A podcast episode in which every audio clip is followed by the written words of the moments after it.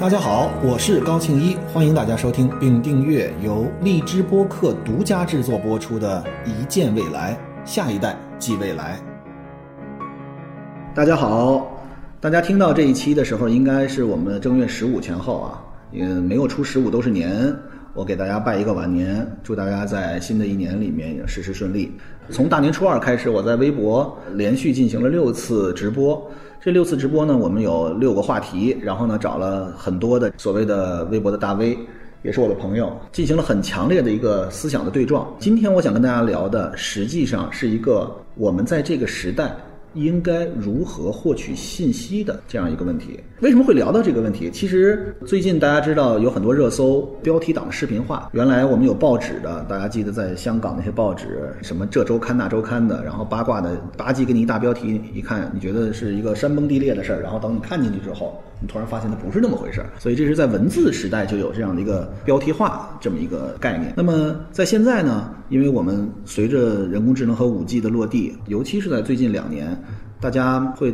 普遍认为，在未来我们获取信息的。甚至要趋近于唯一的方式就是看视频，而且现在所有人都在转视频，无论我们在微博，无论我们在 B 站，无论我们在抖音，都是一些视频化的对信息的表达，或者说对知识的获取。那么这件事情其实让我非常的焦虑，而且让我觉得非常的不舒服。然后呢，我们几个大 V 就在聊天的过程里面，我们大概有这样的一个共识，就是实际上我们对于信息的获取是有三个维度的。一个是文字，一个是声音，一个是视频，这三个维度实际上是层层往上递进的，它们各有各的优势。最早大家看书，那是毫无任何疑问的是文字的表达形式。然后呢，实际上我们跟互联网相结合了之后呢，微博最早也是一百四十个字，这是微博最早我们传输的数据。我们要想看点什么，发表一个观点，或者我们想学习点知识，我们就看微博那一百四十个字。后来变成了有音频化的处理，包括今天我们用的播客，包括我们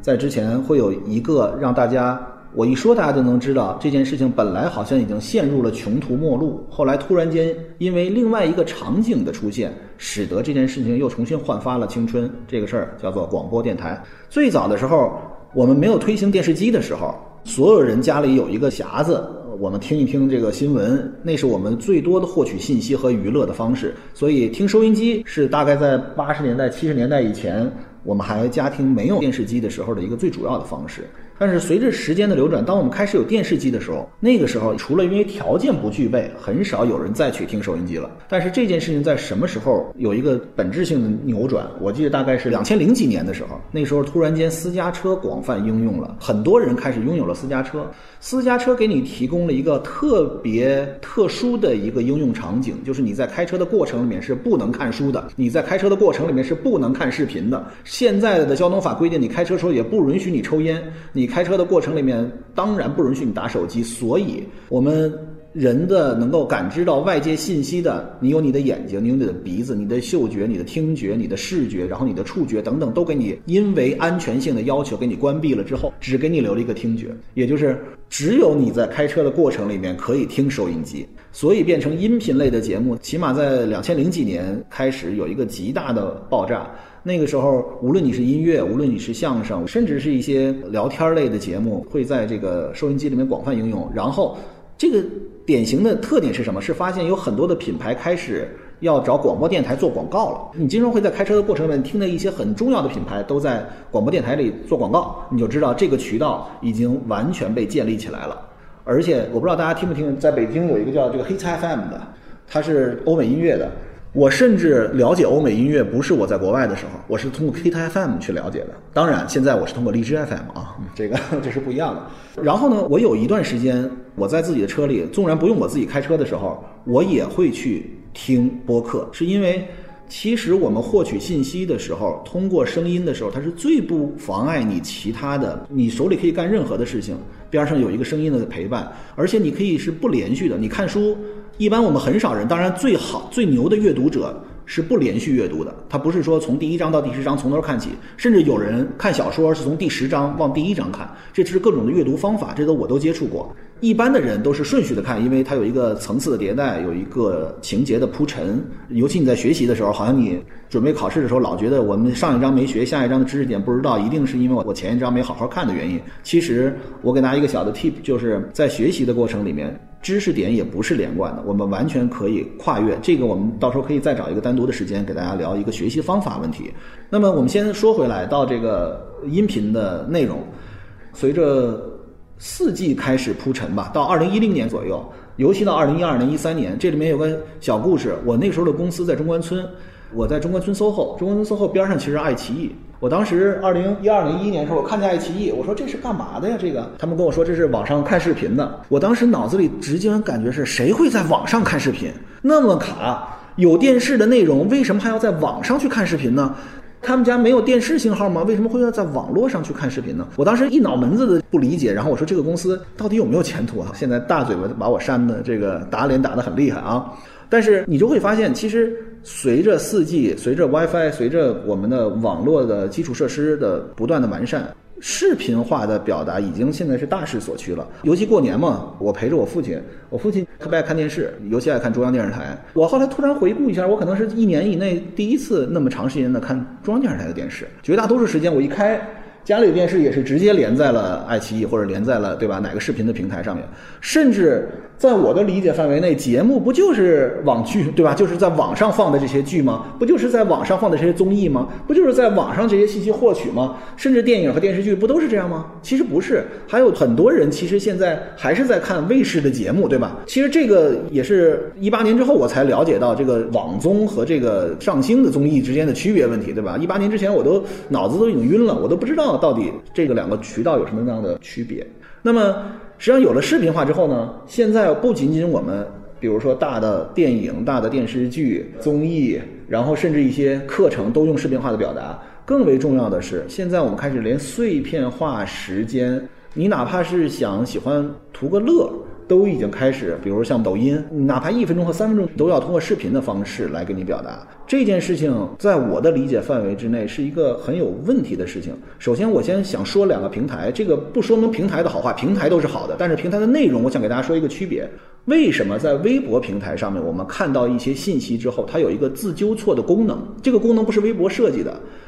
就是它的转发。因为当我们有一个，比如说，我们就说科普，我跟你说，月亮只有一面冲着你的时候，你会说，哦，我知道这个信息了。好，如果你在抖音上也看到了同样的信息，你会说，哦，月亮。但是你突然在抖音上刷的时候，他告诉你，月亮两面我们都可以看到，你说的不对，对吧？因为我们只能看到月亮的一面。那你在抖音上怎么做呢？你所需要做的。就是举报他，或者你在评论说，哎，不对，兄弟，你说错了。但是你不能够形成一个很广泛的人去讨论、去更正、去指出你的问题来。但是在微博上，如果有一条，我们叫挂他，对吧？你把它转发起来挂他，大家循环挂他。你能起码能够纠错，就是真的这个是微博的自清洁功能。你一旦犯了一个错误，在这样的一个平台里面，它会强力的把你所犯的错误指出来，同时告诉你什么是对的。你在另外一个平台，你可能还得自己拍段视频，说我看到了有这样一个视频，然后呢，我想跟大家说几句，这个时间就过去了，也不会有那么好的一个效果。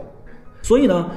其实我们在视频时代的时间会遇到一个非常大的问题，就是我们已经没有能够。体系性阅读的习惯了，我们获取一个知识，通过一个视频，你很难像把一本书看完一样，你看到的都是一些摘要。抖音上最火的是什么？除了能够让你乐的以外，更多的就是给你介绍一个电视剧，对吧？通过三次，每次三分钟的时间给你介绍一个电影，要么就是一本书。主要是为了卖书，然后呢，给你通过几个问题吸引你的注意了之后，然后给你讲了讲东西，然后推荐你一本书。你做了采购行为之后，书寄过来之后，你从来不会看，对吧？他虽然用了一些方法能够让你产生的购买行为，这件事情其实让我想到了一个什么问题，就是我们对于知识的获取，在现在这个知识爆炸的时代，同时又是知识碎片化的时代，又是一个视频化的时代，我们还有没有愿望去看文字？我们还需不需要文字的表达？这个事情其实就是我在这个春节直播档的时候跟何森宝去聊的过程里面，何森宝提出来的这个问题。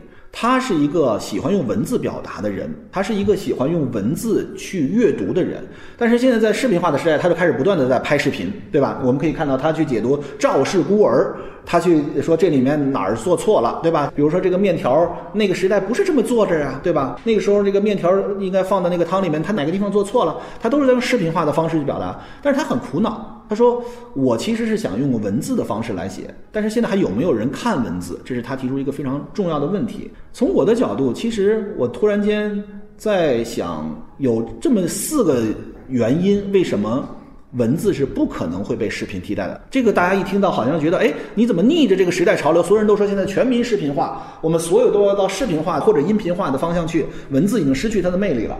首先，第一个是场景，因为我们现在工作特别忙，对吧？然后你有一些特殊的应用场景，像我刚才给大家举的例子，比如说音频有一个特殊的应用场景，是通勤里面，对吧？比如说你在上班的途中，你如果开车的话，你没有其他的途径，只能通过音频获取信息。如果你在通勤的过程里面，你在地铁上面，你可能就会愿意去看一些短的视频，因为它随时可能会中断，你可能就会没有一个体系性的阅读，你需要从头到尾，你还得记着前面聊的是什么。你可能今天看完第一章，因为你所谓的工作忙，你再看下一章已经一个月之后，你已经忘了前面说什么了，所以我们被迫的。会把获取信息或者获取知识，哪怕是获取一个电影和一本书，我们都把它切成了若干个零碎的时间，因为我们怕没有时间持续完成一次阅读，所以我们就放弃了这个习惯，而变成了你给我讲讲这本书说什么了，我有一个社交谈资就已经足够了。所以，其实这件事情说到底，我们从场景，但是把它拉伸了，想想，这其实是一个投喂的时代。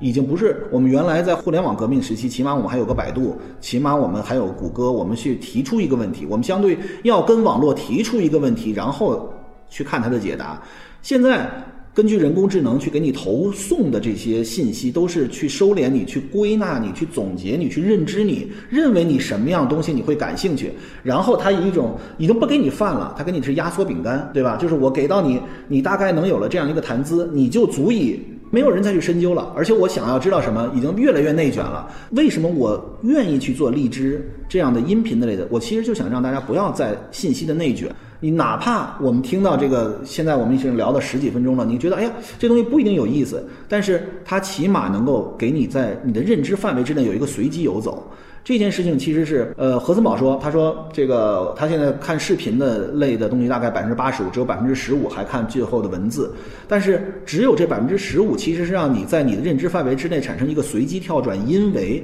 你是可以有主观选择的。那百分之八十五信息获取都是平台或者人工智能算法认为你对什么感兴趣，这就是一个孩子成长过程里面。如果一个孩子，比如说我现在孩子汉宝宝，我从现在他七个月，我突然在想一个事情，就是我需要让他知道，周围不是总要给你投喂，无论你的食物还是你的情绪，我们不是应该投喂给你，而是应该你自己主动去选择什么样的情况。孩子小时候总是所有人都哄着你。当你跟这个社会去接触，然后去碰壁，然后去那个自我是怎么样呢？不就是你把自己扔出去之后，然后反弹回来那个人是什么吗？对吧？我觉得，呃，我也许不科学，但是从现在开始，我就在尝试让汉堡包知道，这个社会不是所有人都哄着你的，你不应该总是被投喂情绪，都不是知识了，你的情绪都不应该被投喂，好像所有人看着都很高兴，每一个人，你的父亲也有他的喜怒哀乐，他是一个多面体，而不是一见你就应该啊，你好可爱呀，哇，我好爱你啊，不是。我们应该去让更多的情绪能够传递到他这儿，这是我对一个孩子的理解。假设说你百分之百的信息都是通过刷抖音，不是说不好，但是对于你来讲，这是一个非常不好的事情，因为你所有获知的信息和数据都是被投喂过来的，人工智能算法认为你需要接受什么，那就是什么。阅读习惯是保有你自己在这个世界里面能够获取信息、随机游走的一个非常重要的因素。实际上，第二个还有一个信息维度的问题，就是为什么现在大家都愿意用视频化？是因为视频实际上是集合了文字和音频。因为我们看一段视频的时候，它有字幕，那实际上就是文字。然后呢，我们有声音，我们每一个人其实就丧失了最早那个阅读的能力，因为我们更容易去获取阅读，其实不是一个习惯，也不是一个爱好，阅读是一种能力。大部头的看书其实是一个很苦的事情，这会给我们造成很大的挫折感，是因为有的时候我们进入不了这本书。会有人会告诉你说：“哎呀，那是你的能力问题。”我觉得。其实我也听到过好多次有人说，那不是你的能力问题，是这个书写作的问题。你完全可以是换一本书，但是千万不是因为阅读一本书受到了挫折，就认为阅读这件事情是很难的。我其实还想说，无论我们在听音频，其实听音频从某种程度上，我也希望大家不要听碎片化音频。不是逗你一乐就完了，我们行体系性的去听书。比如说，有人给你讲一本书，他是从头到尾主要的知识点都给你讲到了，或者说我们就讲一个行业人工智能，我基本上一期一期的给大家讲。最终我们听完一百期之后，起码在科技创新领域里面的核心的东西，我们都覆盖到了。也许我没有深究，但是你每一期都听完之后，你会马上有一些点会触发你，然后你再去进一步的了解。我相信这样远比你在刷一个视频，他会告诉你，因为现在有太多这种知识快餐了。我就告诉你，呃，为什么我们到月亮去？我给你三个理由，然后叭叭叭叭，然后呢，给你一段的视频。这其实是不利于我们真正去了解一个知识的。或者有人会提说，那我为什么要知道这东西对我有什么好处？我们所有人的能力都是用进废退的。就是你如果觉得阅读不是一个必须的要求的话，那其实是你认为对这个世界的了解，我就躺平等着你给我投喂，喂什么都行。你们好像在雪国列车里，他们吃的那些东西，拿那个什么蚕茧还是什么玩意儿，给它弄成一个蛋白棒嘛，对吧？后面都吃这个，前面是在吃法餐。我们既然作为一个人活在这个世界上，然后你主动的放弃了吃法餐，去选择了我每天就要吃给我的蛋白棒，这个蛋白棒里面足够我的营养，其实只是把你的碎片化时间给占据了，然后你好像认为你有所得，其实我觉得这是一个特别可悲的事情，就是我的人生我自己放弃了。星辰和大海就固守在我这一亩三分地，我喜欢什么你就告诉我什么，你就娱乐我什么。好像有一些东西能够让你触发，其实你仔细想想，那些触发的点，他已经完全的琢磨透了。包括你的注意力能集中多久，包括你知道上一个知识点之后会产生什么样的心理反馈，然后他用巧妙的技术的方式，也许是人工智能，也许甚至是辩论，他会完全牵引着你的注意力往前前进。最后你会觉得哇，你太好，这不就是一个精神 PUA 吗？我们对抗精神 PUA 的方法是什么？不是在于你去碎片化的阅读，也不是在于你碎片化的去看一些视频，或者说去看一段辩论。真正的，我的理解范围之内认知的，什么叫做头脑盛宴？是一个你体系性阅读了之后，自己反馈，自己能够产生一定的认知的时候，那其实才是一个最宝贵的财富。我们再接着说。这三个层面，刚才我们说了场景，然后我们说了知识的维度，就是从文字，它是我们如果理解之前我们给大家讲过这个十维空间，文字可以算是一维的，声音算是二维的，它是一个波形。那视频毫无任何疑问是个三维的，维度的不同会使你获取信息的难度降低，因为它有更多的信息能够帮助你，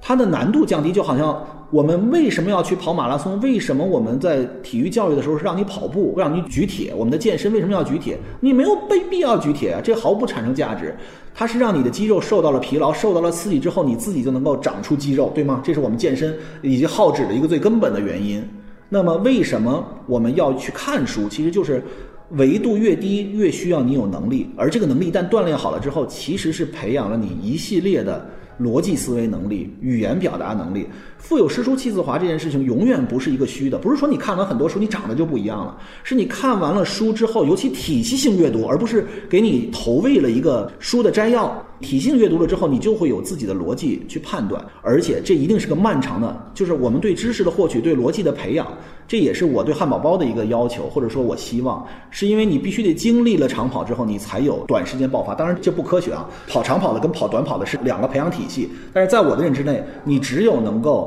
大部头的啃下一本书之后，你才有可能来判断。哪些书你可能看了前三章，你能有判断能力？你说我是要继续看还是放弃它？但是你如果一本书都没有从头到尾啃过之后，你可能第一本你就会觉得这摘要我都不喜欢。讲到这儿呢，我还没有给大家讲出来。我们今天其实是要给大家介绍一个电影的，或者一个书的。这个书是啥呢？这个书的名字叫做《华氏四五一度》。大家一听这个，这啥玩意儿？这个摄氏度和华氏度，我们之前在相对论的里面讲过，对吧？这个温度是一个相对的概念，它有摄氏度和华氏度，它是不同的表达。这个华氏四五一度实际上是纸张燃烧的温度。这个故事说的是什么呢？我先按照这个知识快餐的方式告诉大家，这是刘慈欣推荐的。一本非常牛的科幻小说。我一说这个，大家说：“哎呦，好，对吧？你看《三体》那么牛，对吧？那我一定要知道这个是什么。”这个故事呢，是二零零五年写的，这是重庆出版社出的一本书。它实际上给你构造了一个未来世界，未来世界里面的消防员就是这个主人公。我们在现在这个世界里面的消防员是灭火的，但是在未来世界里面，这个消防员是烧书的，他是放火的，他是要把所有体系性的书全都要烧没了。他午夜在大街上奔跑，他所干的事儿就找到了一摊又一摊的书，然后把它们烧成灰烬，然后这认为他是一个非常快乐的事情。那么，如果我们总结一下，这个《华氏四五一度》从头它是干嘛？它是一个典型的反乌托邦的小说。乌托邦是什么？大家自己可以去查一查。乌托邦是一个美好的幻景，它是一个反乌托邦的小说。《华氏四五一度》就是令纸张燃烧的温度。它所描写的这个社会是一个以消灭书籍作为发展停滞代表。作为的社会，就是大家一想，当年不是焚书坑儒吗？但是它的目的是什么？实际上是禁锢你的创造力，禁锢你的思维。我说一个我不知道能不能播出去的话，就是如果我们在持续性的对这种碎片化的信息的摄入，成为一代又一代的传承的话，那么在未来我们的创造力是一定内卷的。当你创造力内卷了之后，你一个民族就是毫无任何的希望。我们之前我给大家说那个 PageRank，就是谷歌最早的那个一九九八年写的那篇论文，就是我们在网上如何获取一个信息。比如说熊浩老师，当你提出这个问题的时候，你会发现在网络上一个一个网页之间，你怎么样找到熊浩老师那个网页？他说有两种情况，一种是真的跟你的网页所连接的，也就是你问周围的人谁知道熊浩老师，他说有百分之八十五的可能是在你的这个范围之内，你就能找到熊浩老师。但是还有百分之十五的，你是要在整个社交网络里面随机游走，这是什么意思？如果我们百分之百都是在你身边，这个的理解你就认知，就是你生活在这个世界，你对什么感兴趣，你对什么好奇，你的知识体系是什么？换句话说，你的舒适区如果占百分之八十五的话，你还有可能发展；如果你的所有的知识和你感兴趣的事情都是在你的舒适区百分之百的话，你在这个知识网络里面没有随机跳转的话，你就会陷入内卷，内卷到最后。系统都不知道你还会喜欢什么了，你就会不断的强化这件事。其实现在我们很多都说，哎，这个什么，我不知道能不能说啊，中医药是个问题，男权女权是一个问题。当你认为男权的时候，你会发现楚音老师的东西一直在给你投放；当你说女权的时候，你发现杨丽东西天天都在我这儿。哎，你就纳了闷儿了，怎么这哎这天下都跟我想的一样？你知道这样是特别可怕的一件事，会让你觉得整个世界跟你是同样的认同。因为我们了解这个世界就是手里这个手机，我们就碎片化的去，他知道你对这件事情赞同，就会把所有认为你赞同的事情给你。如果是不赞同东西，你你说不要，我看见楚云老师了，我看都是骂他的那些东西嘛，对吗？所以说你会发现你的世界就会变成了一个不一定是什么样的世界，这个世界会非常的可怕，可怕到你认为全世界。都在支持你，楚云老师和杨丽老师，我都非常喜欢你们两个啊，嗯。然后我们接着说啊，这本书啊，说的是什么？简单的一句话就是，我们没有时间去看名著，反而热衷于所谓的文摘和名著速读。如果大家在网上去搜这本书，这是这本书的一个核心，就是我们没有时间去看名著，反而热衷于所谓的文摘和名著的速读。这就是我们没有时间去吃饭了，你给我蛋白棒就可以了。你主动放弃了那妈妈的味道、故乡的味道、做饭的时候的那个喜悦，你忘掉了家乡的那一阵风，你忘掉了家乡的鱼和现在这个鱼有什么样的区别？你脑子里就是我们说未来食物的时候，我们说到了人造肉，我们说到了可以配比，其实那是一种人性的放弃。人之所以为人，就是因为你有感知的渠道，或者说我们说触手。当你把那些触手都放弃的时候，其实所给你的就是这些快餐。而我们现在其实这个时代就是一堆一堆的快餐。首先啊，说到这儿我还要说，我们的荔枝播客绝不是快餐，因为我们是体系性的有一百期，我们在尝试给大家在每一个领域里面哪怕放一个棋子。我相信不是大家从第一期听到第一百期觉得啊这是连续的，我学好了一本书，不是这个意思。但是是我们能够穷举出在我们能够理解范围之内的每一个领域里面，会不会激起大家那个随机游走的好奇？我们就是想对抗一下这个被投喂的时代。我们给大家心里放下一个种子，就是说，比如我们在之前给大家提过这个探月工程，我们给大家提供了深海探测，我们给大家提供了北斗，这个没有兴趣，一点问题都没有，你，就忘了这个世界还有这件事儿。但是万一有一个十维空间，你好，我好感兴趣啊，我就建议大家读一本书，对吧？就是其实我们就是想说，让我每一个知识点最后的背后，不是说大家听完了我们的博客说，哎呀。好，我知道一件事了啊！我跟你说啊，华氏四五一度，华氏四五一度是那个纸张燃烧的啊。它反就一句话，这句话是什么？就是已经大家不再去看原著了，不再看名著了，而我们热衷于读文摘和速读啊。高老师说他反对这个我们这个碎片化的阅读啊，要不然我们这个生活里面永远是内卷。这些话不用我说，这些话这个观点其实很多人都有，但是我们希望能让大家通过这一件事情。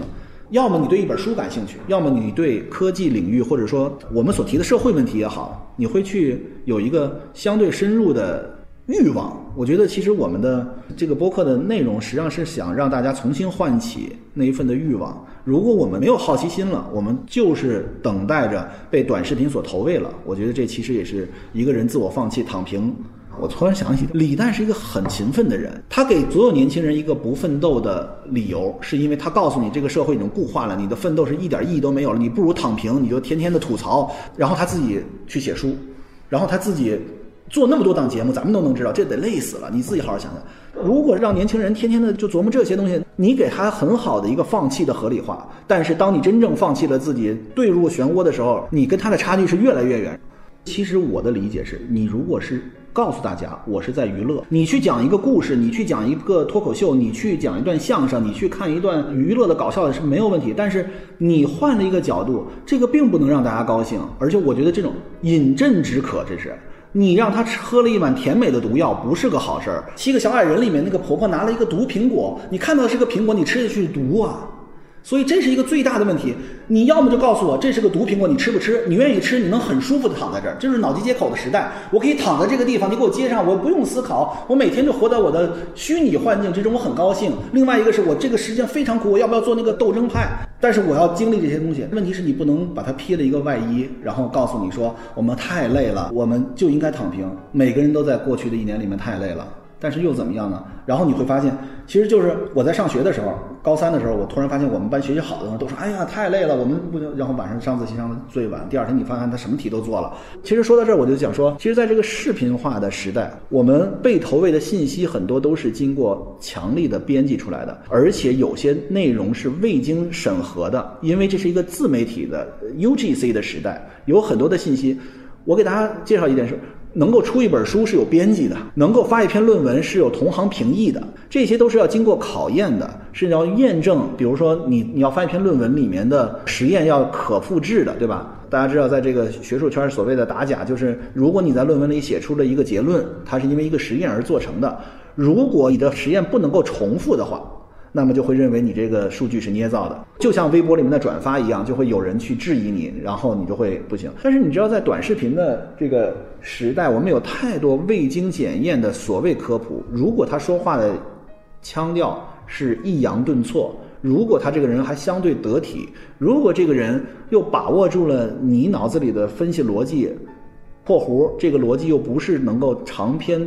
阅读，进而建立起来一个正确的认知的时候，他就把握住了你对知识和你对信息获取的节奏。当我们所有人无论被机器还是被人还是被算法所真正分析透了之后，你就丧失了那个真正能够在知识的海洋里面找到你真正所需要的东西。所以这就是我的一个直观的感觉。然后给大家推荐的这本书呢，叫《华氏四五一度》，而且它也拍成了一个电影，而且还是一个老电影。《华氏四五一度》这本书实际上。以及今天我们所聊的，想要告诉大家一件什么样的事情，就是纵然这是一个全民视频的时代，纵然现在我们非常的忙，我们只能碎片化的阅读，无论是视频还是音频还是书籍，但是我希望大家不要让自己的精神内卷，也不要让自己放弃了能在我们现实世界里面还具有原来那些感触。无论你是视觉、听觉、触觉、味觉，还是要让我们这些真实的感觉受到真实的刺激，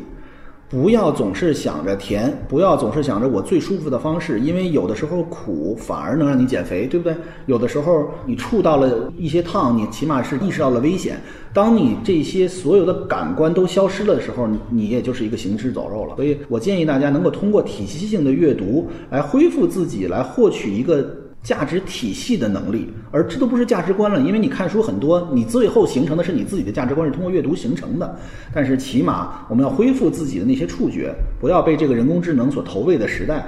呃，被很多虚假的信息和一些有方法的所谓的逻辑性的故事和铺陈，让大家主动性的放弃了一个思考的过程。这个时代其实思考不痛苦，思考了之后，当你具有思考能力之后，你会看到更多的这个世界的繁华，而不是进入了一个冰冷的被投喂的坟墓。今天呢，跟大家聊了很多，由此引发了我的一个焦虑，就是我们在现在这个所谓的信息多元化的时代，我们现在的观点多元化的时代和我们一个认知多元化的时代，到底我们需要让孩子的教育过程里面，我们让孩子去了解什么叫做真正的多元化。以及他所接触到的多元化是不是能够代表这个时代主流的多元化，或者是能不能代表这个时代绝大多数人看到的，而不是只是自己的闭环区域里面的社交网络所看到的信息？由此，其实给我们所有的父母，甚至是我们每一个人提出一个非常重要的话题，就是如何在这个信息爆炸，同时又是知识多元化。